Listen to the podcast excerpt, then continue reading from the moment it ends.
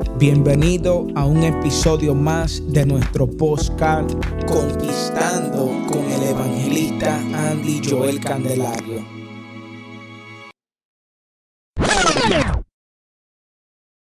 Qué lindo es Dios. Qué lindo es Dios. Libro de Josué capítulo 1, verso 2. Dice de la siguiente manera, en el nombre del Padre, del Hijo y del Espíritu Santo y la iglesia que se va con Cristo dice, mi siervo Moisés ha muerto. Ahora pues levántate y pase este Jordán, tú y todo este pueblo, a la tierra que yo le doy a los hijos de Israel. Yo se le he entregado como lo había dicho a Moisés. Todo lugar que pisare la planta de vuestros pies. Váyase al 5 Nadie te podrá hacer frente en todos los días de tu vida. Como estuve con Moisés, estaré contigo. No te dejaré ni te desampararé. Esfuérzate y sé valiente. Porque tu Dios, porque tú repartirás a este pueblo por heredad la tierra de la cual juré a sus padres que daría a ellos solamente esfuérzate y sé muy valiente para cuidar de hacer conforme a toda la ley que mi siervo Moisés te mandó. No te apartes de ella ni a diestra ni a siniestra para que sea prosperado. Vamos a dejarlo ahí. Levante su mano al cielo.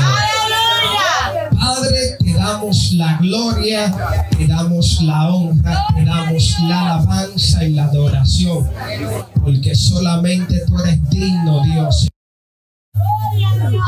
Mi alma adora al Señor en esta hora. Me siento privilegiado nuevamente de que Dios me haya tomado para servir a la mesa pan celestial. Es un privilegio. Cada vez que me toca predicar la palabra, me siento como un mesero cuando lo, lo envían a servirle a las personas que ordenan, gloria al Señor, comida. Eh, así me siento porque es un privilegio que yo esté predicando la palabra siendo un joven, la cual hoy en día los jóvenes no están en cosas buenas, pero sabemos que la misericordia de Dios no ha alcanzado para alcanzar por medio de nosotros una juventud que se está perdiendo. Y yo quiero que usted me dedique eh, media hora de su tiempo. No le voy a tomar mucho, gloria al Señor en esta hora, porque quiero traerle una palabra que yo sé que bendecirá su vida. Una palabra que muy conocido por todos de nosotros. Y para empezar este mensaje, me gustaría hablar sobre un Dios de principio. Siempre hago este tipo de introducción porque entiendo que este es la manera de nosotros acercarnos a Dios. Cuando leemos Génesis, es el libro que no tiene por autor ningún personaje. El libro de Génesis tiene por autor al Dios soberano. Usted se puede ir a cualquier libro, siempre habrá un personaje principal, pero cuando usted se va a Génesis, verá a Dios como autor. En otras palabras, Él fue que hizo las cosas, Él fue que se movió, Él fue que accionó. Mientras que usted se va al mismo libro de Josué, tendrá a Josué como personaje. ¿Y cuál es la importancia de leer Génesis? Porque a través de Génesis vamos a ver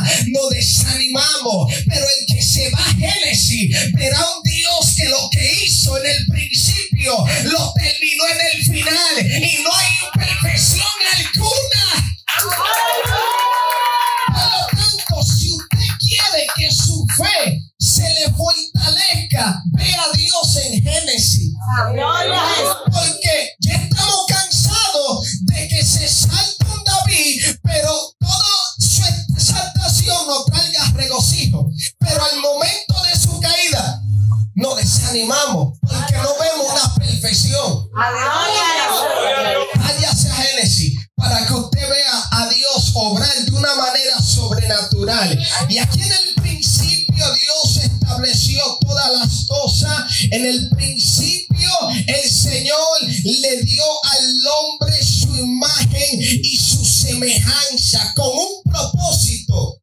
Gloria a Dios. ¿Cuál fue el propósito que Dios le entregara al hombre su imagen y semejanza? Con el propósito de que el hombre mirara a Dios. Porque la Biblia dice que los ojos son la lámpara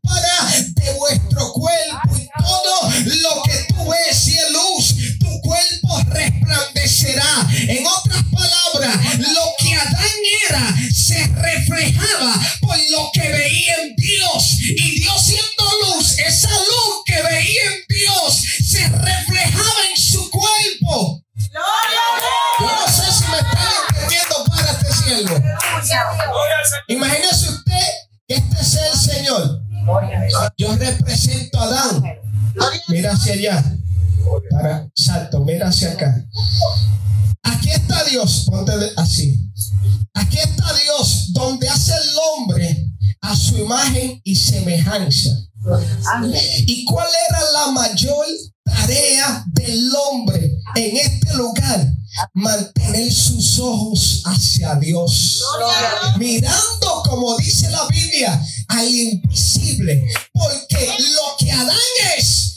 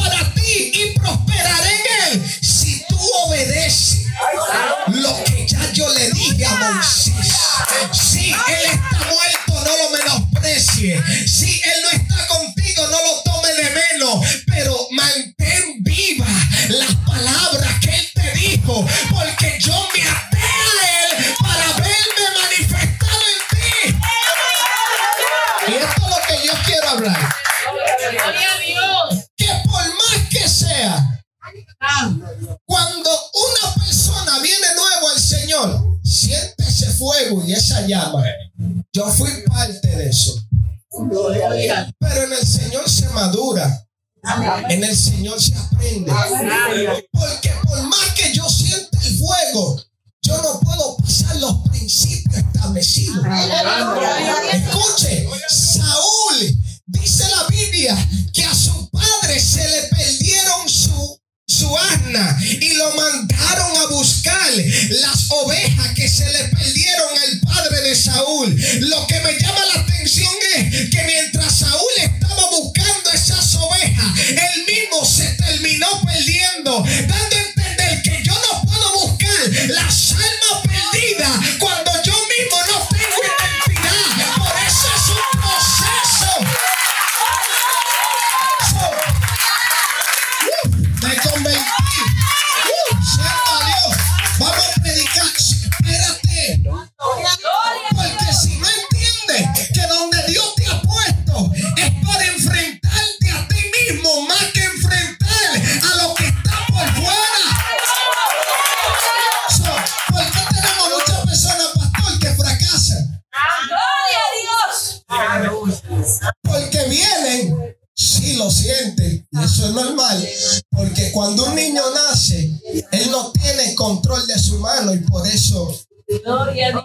mueve a su manera. Pero cuando él va creciendo, él va entendiendo el uso de esas manos. Por más que usted sienta algo y escuche bien, todo aquel que nuevo pues, va a sentir esa inexperiencia. Porque lo nuevo no hará ser víctima, gloria al Señor en este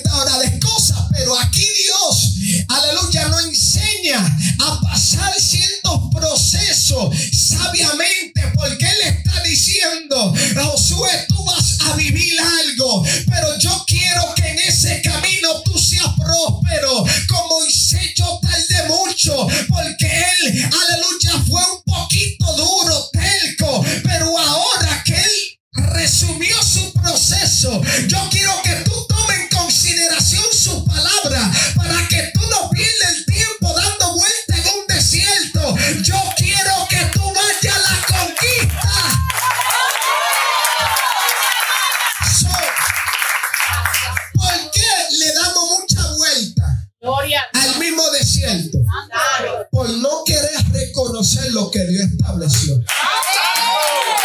Usted cree, y miren, yo no lo conozco, pastor. Pero usted cree que ese hombre está ahí en vano. Usted cree que los procesos que él ha vivido, que Dios le ha hecho pasar, le ha sido en vanos.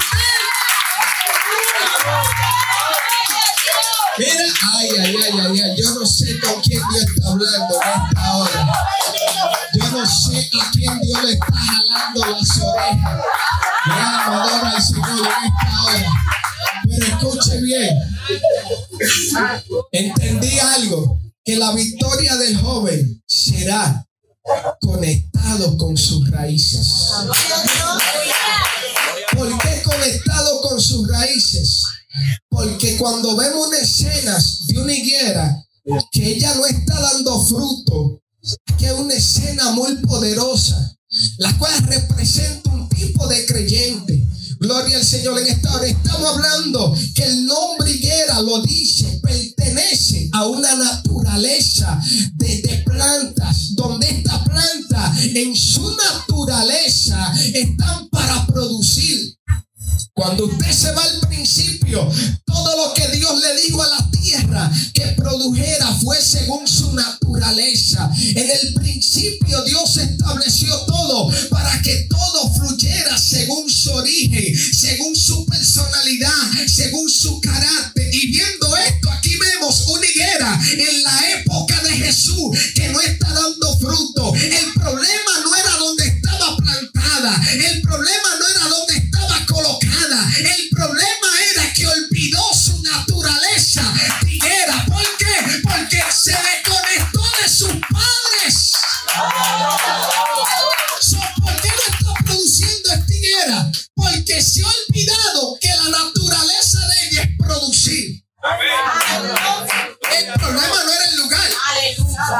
Por eso le dije que esto representa a muchos creyentes que cuestionan el entorno por su, ay Dios mío, por su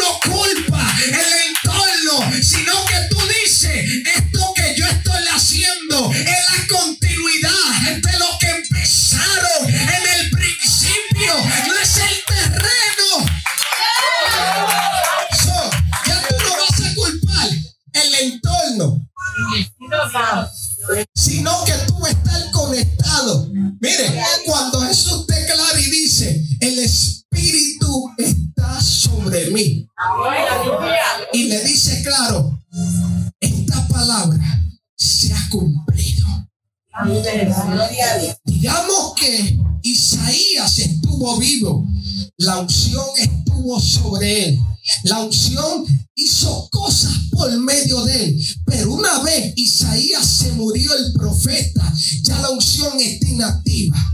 Cuando viene en Jesús, Jesús está diciendo lo que se paró en Isaías, ahora sigue continuidad. Oh my God. Tiene que entender esto. So, había muchas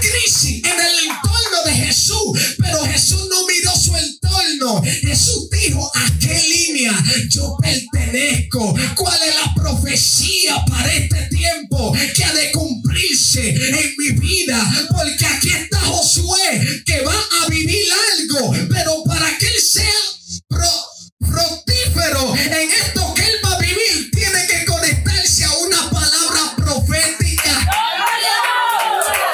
Porque le dice, yo le dije, cuídate cuidar de hacer conforme a toda la ley de Moisés, que mi siervo Moisés te mandó. En otras palabras, lo que Josué iba a vivir tenía que estar conectado a lo que Dios le dijo a Moisés. Ahora, si él se conectaba a ese rollo, si él se conectaba a esa naturaleza y decir, yo vengo de un linaje donde Dios le habló a Moisés, donde el Espíritu de Dios estaba con él. Por lo tanto, si el Espíritu de Dios está conmigo en este tiempo, es para darle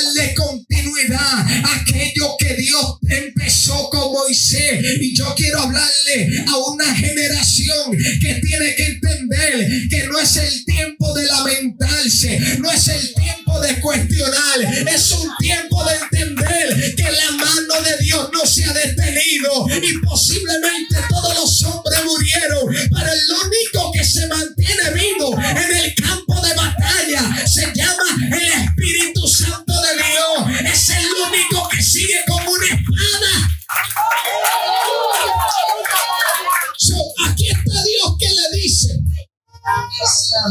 Hay una tierra delante de ti. Mírala, pero no me le dedique el 100%.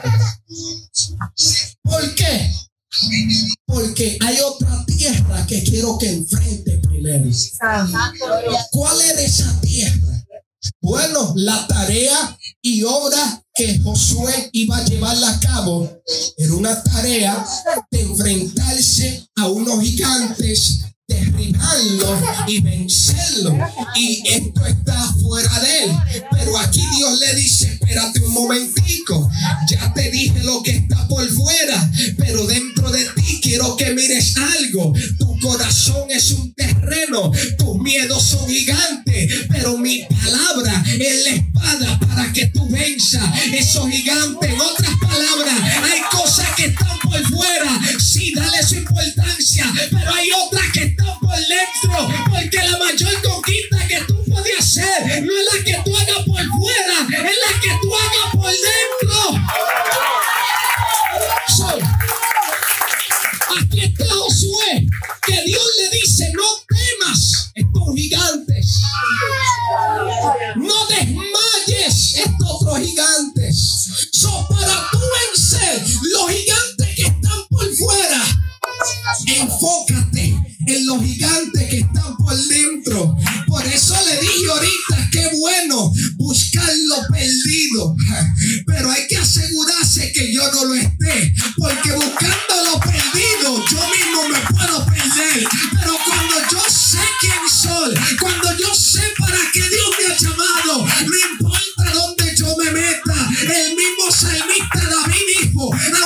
en valle de sombra de muerte, no temeré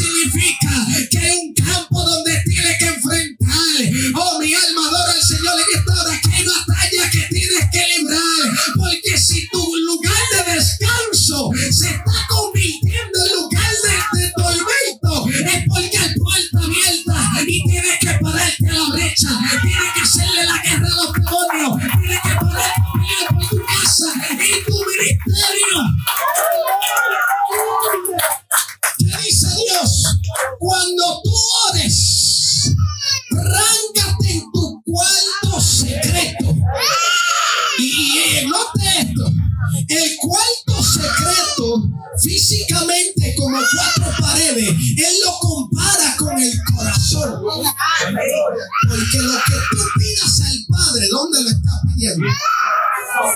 El cuarto es símbolo del corazón. Y lo que yo quiero que usted entienda es que cuando en su cuerpo físico usted está teniendo batalla, usted está teniendo situaciones, es porque en su corazón hay miedo que se están enseñoreando sobre lo que Dios le ha dicho,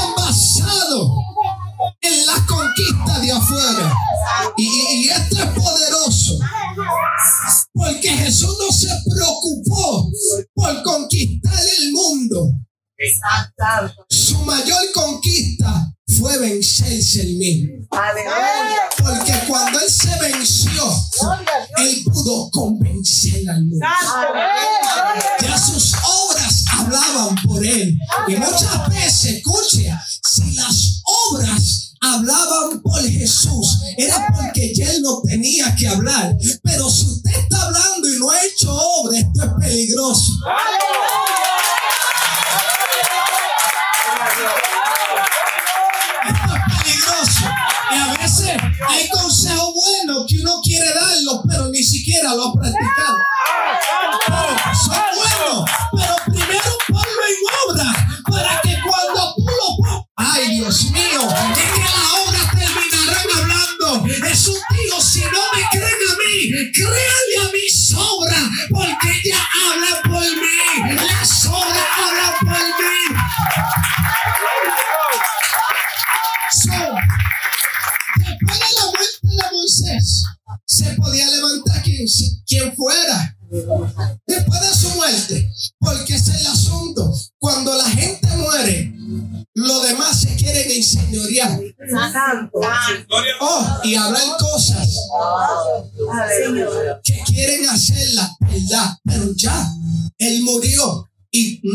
Lo que se diga, es lo que él hizo.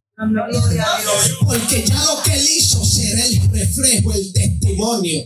Aquí Moisés murió y ya él no está para hablar, pero lo que él hizo habla por él. Lo que él hizo testifica por él. Y mire, esto es poderoso, porque no es mayor testigo que lo que usted haga. Gloria al Señor en esta hora. Aquello que usted hace será la, eh, la imagen, el modelo para los que vienen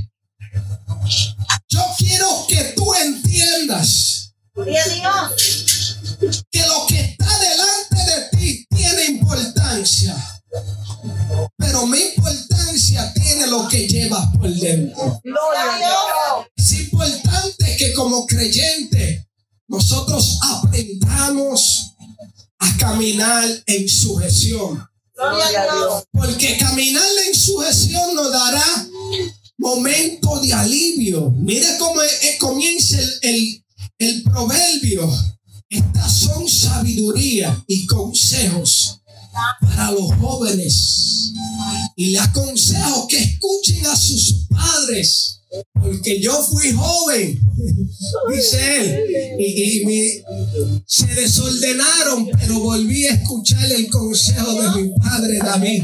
Que Dios le dijo a David que si mi hijo andara en todo lo que Dios le prometió, él iba a cumplir. Y yo quiero que usted entienda algo, que hay promesas, hay promesas que están relacionadas a personas que Dios establece. Mire, pastor, el pastor mío, en un tiempo yo le anduve de lejos. Sí, porque hay voces que uno tiene que saber cómo le escucha. Dice la Biblia que la mujer del flujo de sangre oyó hablar de Jesús. Y lo que me impresiona es que lo que ella escuchó no le hizo retroceder, lo que ella escuchó le hizo avanzar. Hay voces que te hacen retroceder y alejarte de tu bendición. Pero hay otras que te dicen, wow, si tan solo tocare el borde de su manto, yo sé que sería sano. So, habían voces que alejan, porque usted tiene que tener cuidado pisa y dónde pise. Hay territorios que usted no puede pisar porque hay personas que en la iglesia no hablan, no hablan, perdón, pero en su casa, ay, ay, ay, ay, ay. eso tiene una línea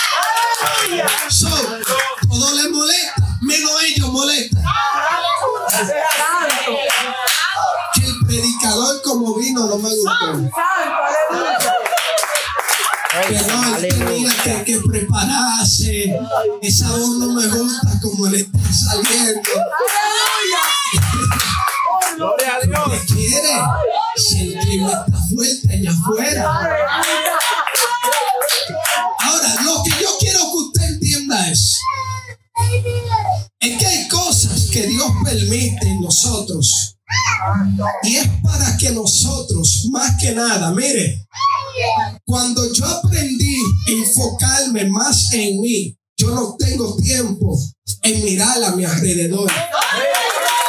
Porque la persona que está pendiente en el de afuera es porque tiene un descuido por dentro grandísimo.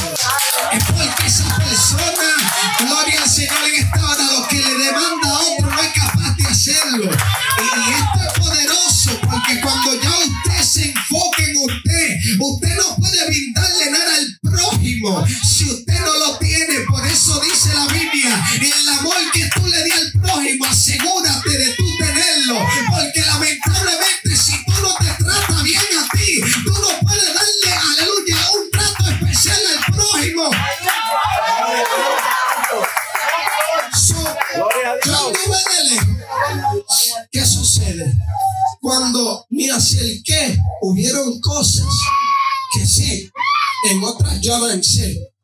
pero en las que yo posiblemente le exigí a Dios si estaban estancadas.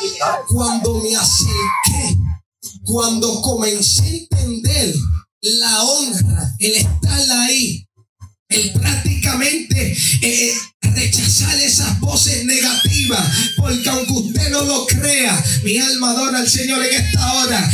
La persona, escuche bien, no avanzan y no es a causa de que no pueden, es que hay papeles importantes que se llevan a cabo. Y yo quiero que usted entienda con todo respeto, el joven tiene fuerza, el anciano no tiene fuerza, pero tiene el consejo. Yo no tengo consejo, pero tengo la fuerza. Quiere decir de que si yo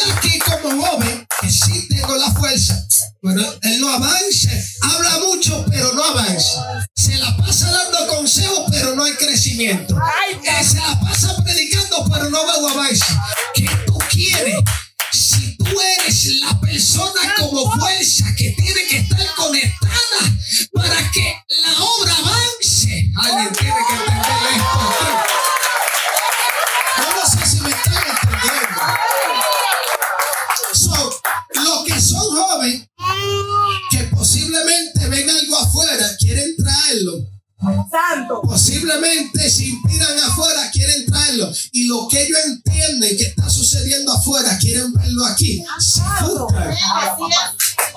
Se confunden. Porque cada iglesia tiene una visión. Y usted, por más que brinque y salte, usted no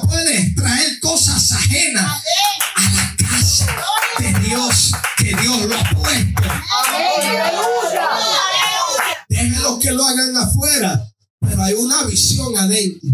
¿Qué es lo que se les requería al primogénito?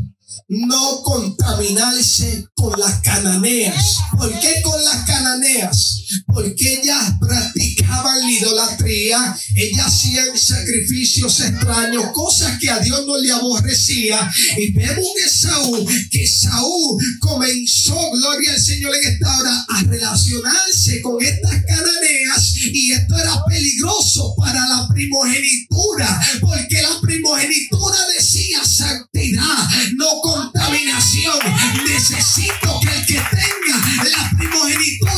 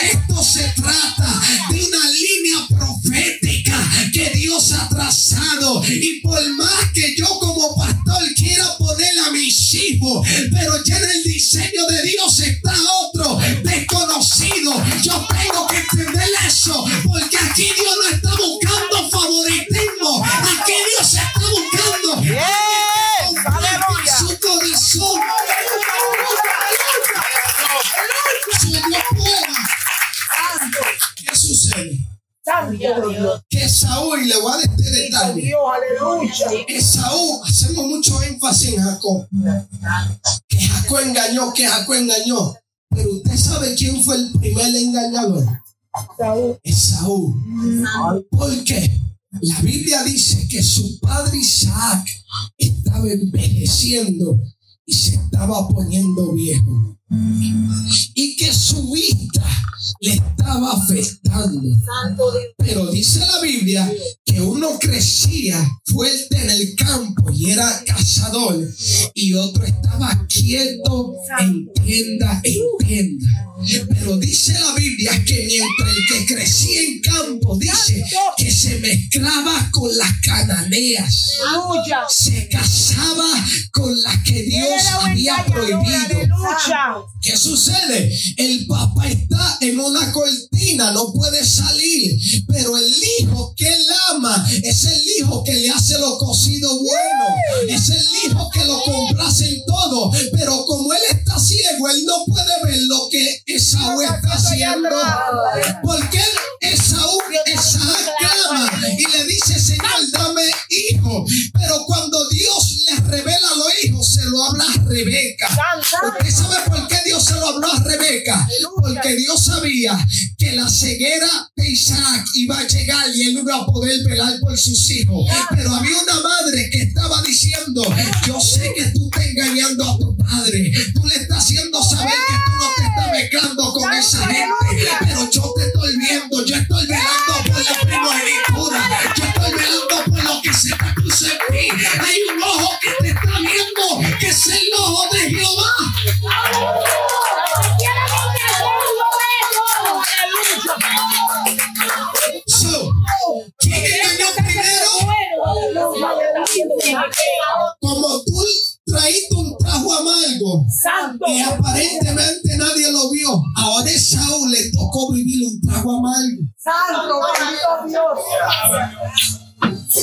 Le tocó vivir un trago amargo, pero ¿por qué? Porque experimentó el engaño. Él no hubiese sabido de engaño, no hubiese sido engañado. Pero como ya estaba engañando a sus padres, pasando por alto su debilidad, estaba ciego, no podía ver la que se casaba, no podía ver con la que se mezclaba. Y sí, tú eres el primogénito, pero el primogénito requiere apartarse, guardarse, consagrarse. Eso no te da derecho a hacer lo que tú quieras. Y yo quiero que tú entiendas que la posición no es libertinaje, es ejercer la autoridad sobre lo prohibido.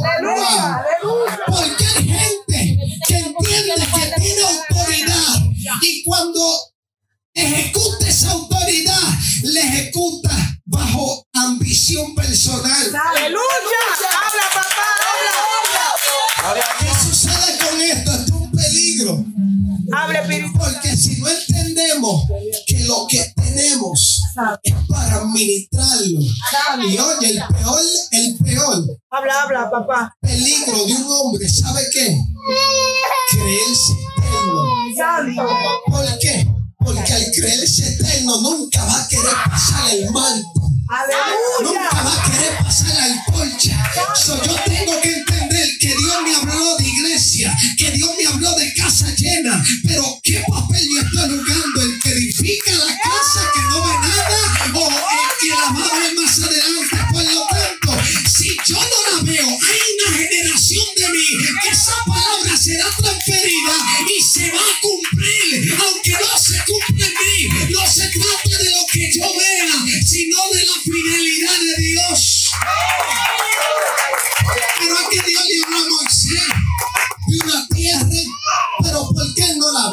Santo. Aleluya. ¿Quién fue que la vio? Y la disfruta porque, oiga bien, cuando fue espiarla trajo fruto, uvas. So, hay procesos que le tocarán vivir, que posiblemente usted le toque el trago amargo. Pero ¿sabe con qué propósito? Para que la generación después de usted el trago dulce, lo pueda disfrutar y no se cree egoísta, wow, lo tengo que ver en mí, tiene que ser conmigo. No se trata de ti. Dale gracias a Dios por ser escogido. Pero ¿sabe algo? Se trata de que Dios va a seguir la palabra que empezó contigo.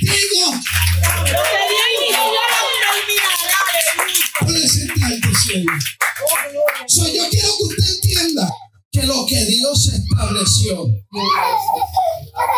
no se remueve, lo que habla lo cumplirá. no se sustituye, Aleluya. no es cambiado por palabra de hombre, no es cambiado por tiempo. Y léase la Biblia un tesoro. Léase la Biblia y, y- y analice, cuestione en qué capítulo estoy yo. En el capítulo del desierto, en el capítulo del palacio. Pero entienda que usted debe de estar viviendo un capítulo. Por lo tanto, si usted está viviendo el capítulo del desierto, no espere estar en el palacio.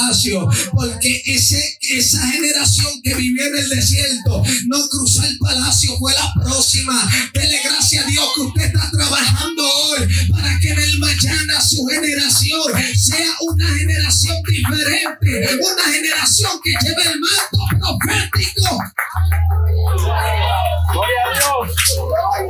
Mire, ya uno se pone, y aunque usted me vea joven y todo, pero ya yo estoy pensando en mis hijos. Ya yo, ya yo vivo por el mañana de ellos. Y no lo tengo, pero eso es caminar en fe, porque de eso se trata. Saber que Dios empezó algo conmigo y yo no voy a ver todas esas palabras, pero están ahí. Ahora, esa va a ser la persona, el hijo mío, que seguirá el manto, que le dará continuidad a lo que Dios empezó. Por lo tanto, hay cosas que usted hace hoy para que en el mañana otros las puedan disfrutar. Y